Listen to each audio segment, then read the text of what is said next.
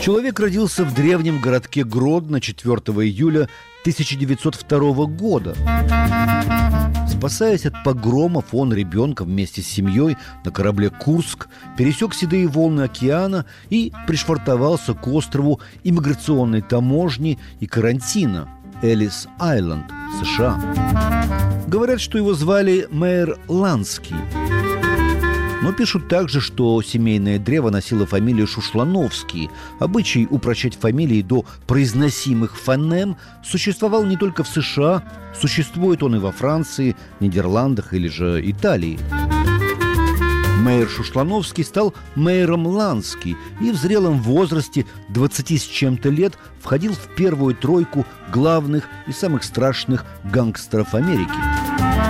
Позже он принял активное участие в создании горной империи, которая действовала в Саратоге, Майами, Каунсил Блафс и в Лас-Вегасе.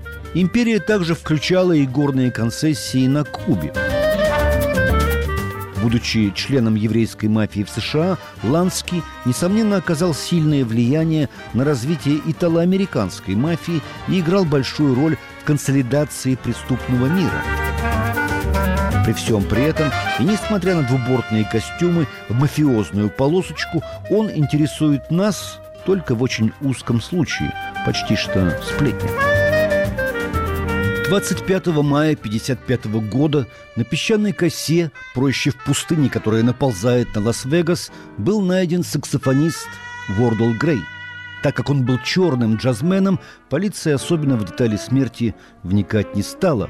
Одно было установлено точно – у 34-летнего Уордала была свернута шея. Играл ли Мэйр Ланский на трубе, на арфе или на тромбоне?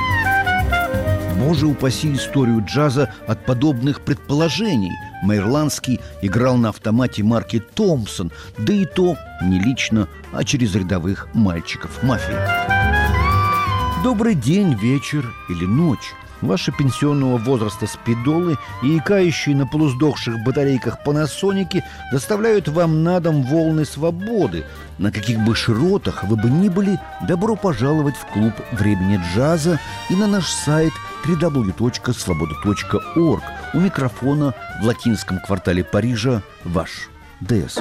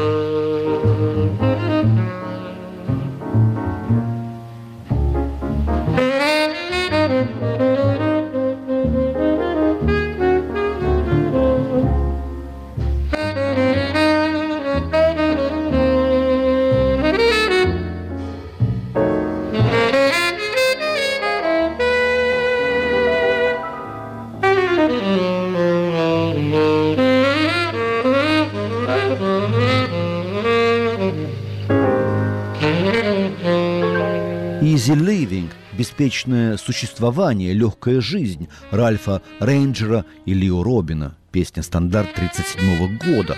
Уордл Грей – тенор-саксофон, Эл Хейг – рояль, Томми Поттер – контрабас и Рой Хайнс – ударные. 11 ноября 1949 года, Нью-Йорк. Вокальное исполнение этой песни для меня существует лишь в единственном варианте. Вот он. Living,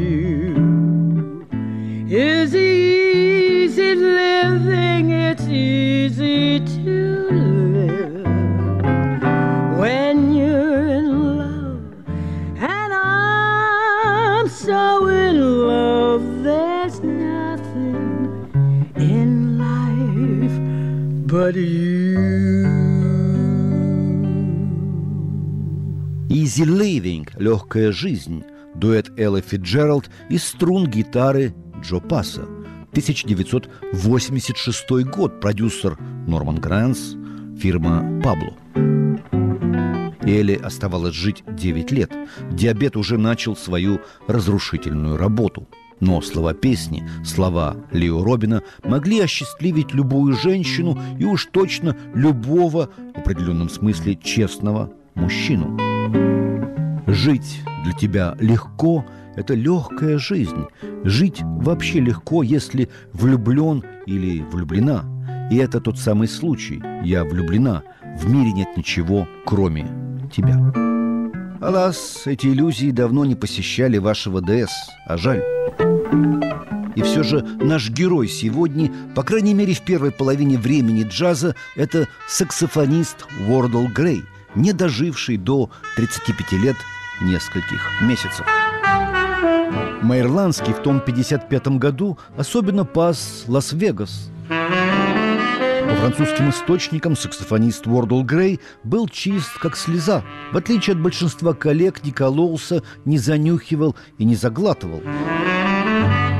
Американские источники говорят о противоположном, что именно в Лас-Вегасе он и подсел на химию. И то ли кому-то из мафиози задолжал, то ли нагрубил Лански, но, короче, мэр приказал его убрать. Саксофон его умолк раз и навсегда. Из космоса через спутники Hotbird и AsiaSat-7 и с нашего сайта www.svoboda.org вы слушаете еженедельное время джаза. Время джаза – это история в первую очередь американского джаза, его течений, жанров и героев. Спать же вам мешает ваш неизменный ДС. «Sweet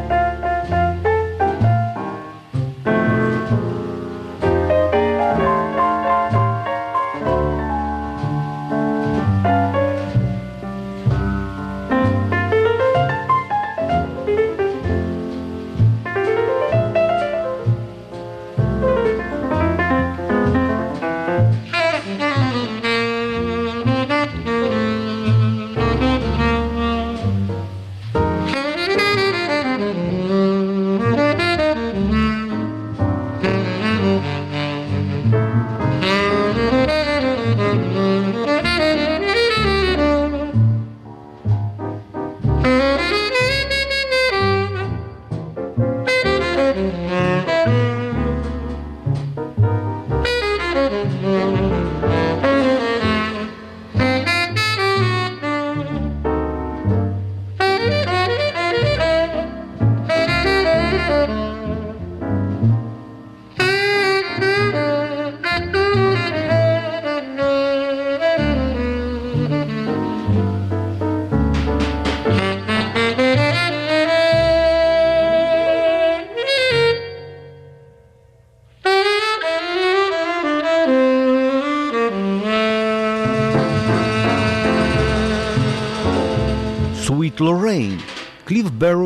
музыка и Митчелл Париш, слова написали эту песню в 1928 году, и она незамедлительно стала стандартом. Тот же состав и та же дата записи, что и в «Easy Living».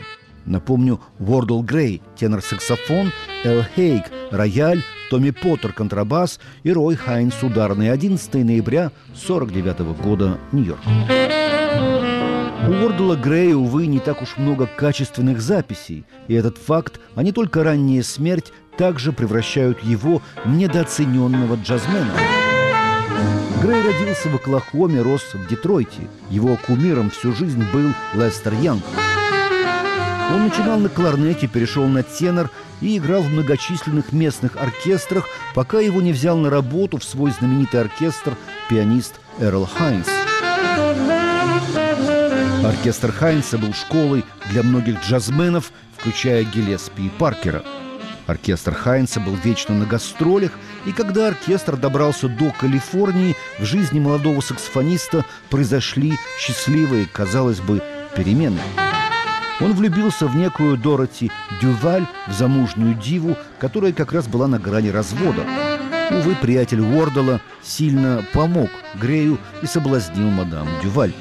Уордл вернулся в Чикаго, где он жил после Детройта, и женился на певице Джерри Уолкер. В оркестре Хайнса Уордл проработал три года, переехал в Лос-Анджелес и собрал собственный квартет. Пианистом у него был сам Доду Мармороза. Началась короткая эпоха студийных записей. Грей играл у Бенни Картера, Бенни Гудмана, Каунта Бейси, сыграл с Дексом, Декстером Гордоном знаменитый дуэт «Погоня». Это был его гигантский и единственный хит. Он совершил сентиментальную рокировку, развелся с Джерри и женился на Дороти. Они поселились в небольшом домике в Л.А. и, по словам друзей, Уордл и Дороти зажили веселой, счастливой жизнью. Именно в этот момент Грей покинул оркестр Бейси. Ему надоело таскаться по дорогам Америки. Он хотел жить тихой домашней жизнью. Но к этому времени в Лос-Анджелесе было туго с работой, и когда Бенни Картер зазвал его в Лас-Вегас на открытие отеля «Мулен Руж», Уордл согласился и присутствовал на первых репетициях. Но в день открытия, 25 мая 1955 года, на сцене он не появился. Он уже был мертв. Как пишет его биограф, скорее всего, его смерть была заказана главой мафии Мейером Лански. Отрывок из 11-минутной импровизации на тему каунта Бейси «One O'Clock Jump» Качество записи объясняется полулюбительской работой клубного инженера. Известно лишь, что это один из клубов Лос-Анджелеса, но какой? Уордл Грей, тенор-саксофон, играет с 35-летним Эрлом Гарнером, рояль, Ховардом Маги, труба, Барни Кесселом, гитара, Редом Календаром, контрабас и Доном Лемондом ударные. Это 48 год, и Уордл на самых верхних ступеньках своей артистической карьеры.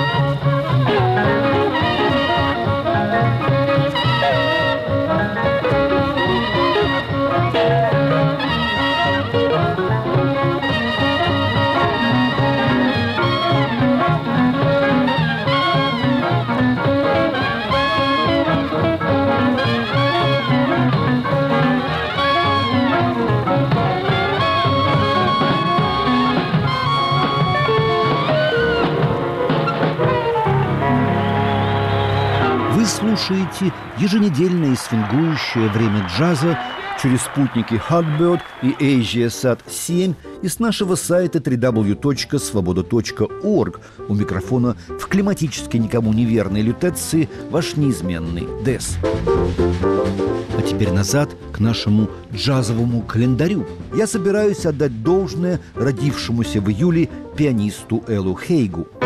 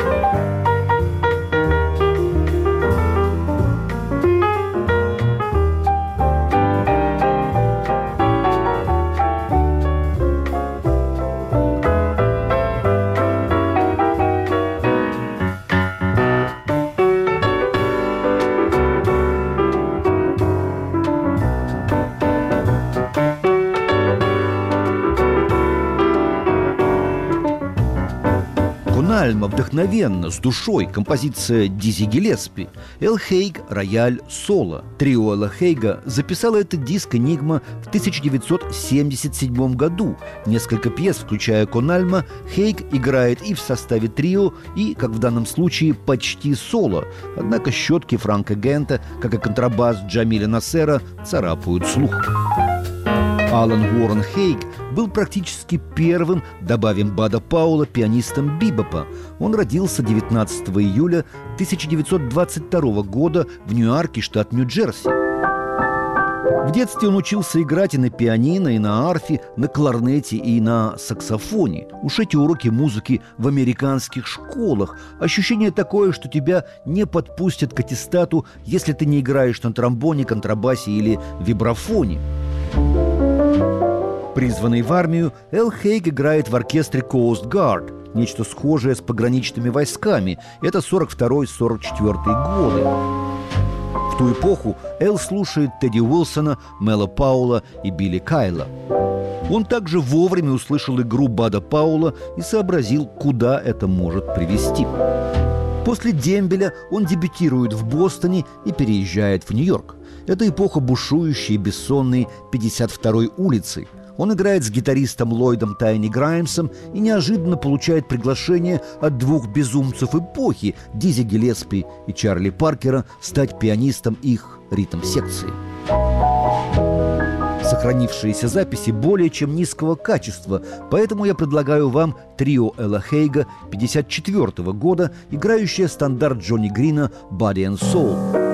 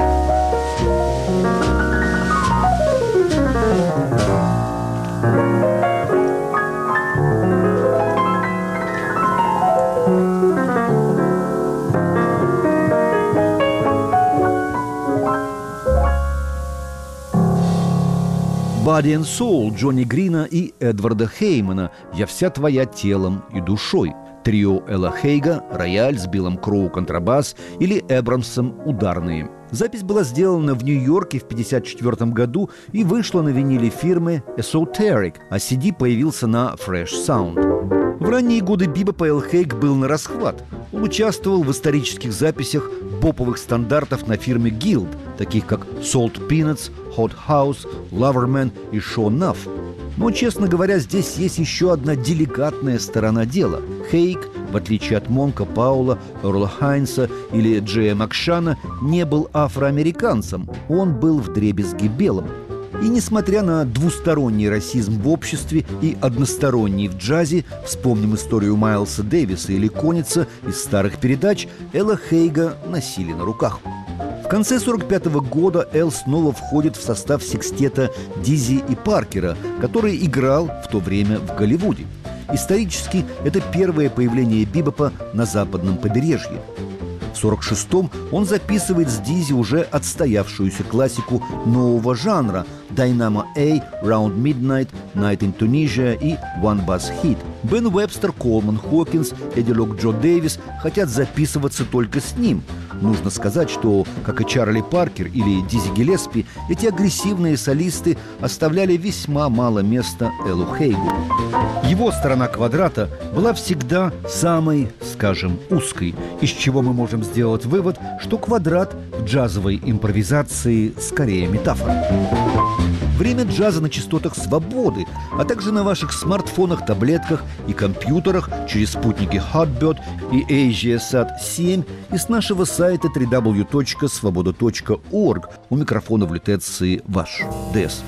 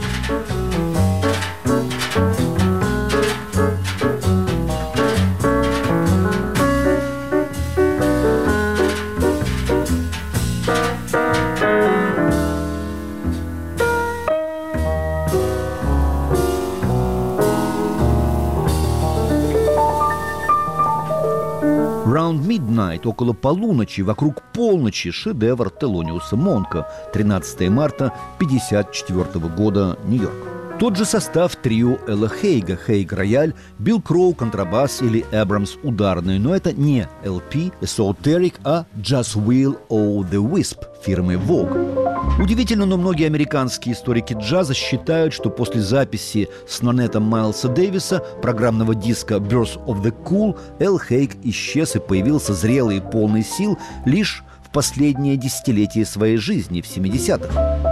Французские историки не согласны. Эл Хейк с перерывами, но играл во Франции и в США с 60 по 80 год с Рене Тома в Монреале, с Джимми Рейни в Карнеги-Холле в Нью-Йорке. Он гастролировал по Европе, Великобритания, Франция, Швеция, Бельгия, Дания. И только после этого он начал свою Вита Нуова и записал ряд замечательных дисков для Spotlight, Choice, Interplay и Музыка.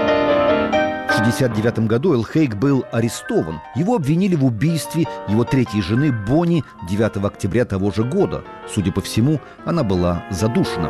Эл провел около года в тюрьме и был освобожден. Он утверждал, что его жена в сильном подпитии скатилась по лестнице со второго этажа и свернула себе шею.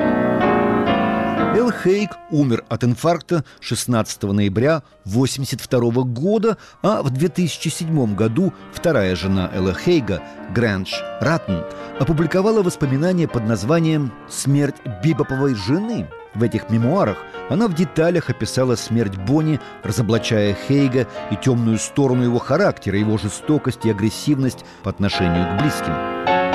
Она привела высказывание контрабасиста Хэлла Гейлора, которому Эл признался в том, что он убил жену.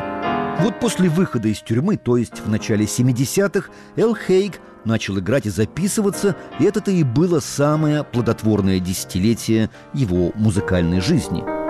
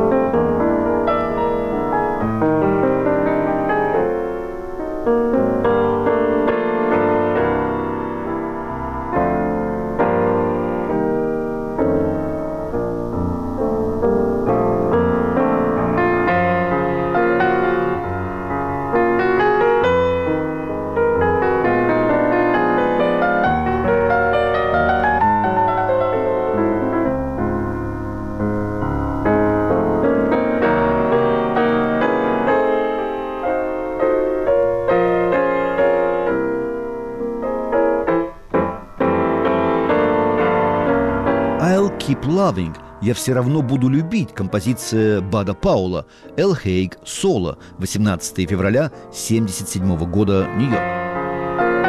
Пожалуй, все на сегодня. Время джаза последние два дня находилось под угрозой из-за свирепых гроз на моем личном горизонте. Кажется, погодка присмирела. Если вам не удалось прослушать эту передачу с самого начала, вы найдете подкаст на сайте радио www.svoboda.org. Звукорежиссер этого выпуска Александр Аркадьев, автор и ведущий ваш ДС. Всех вам благ. Чао. Bye-bye.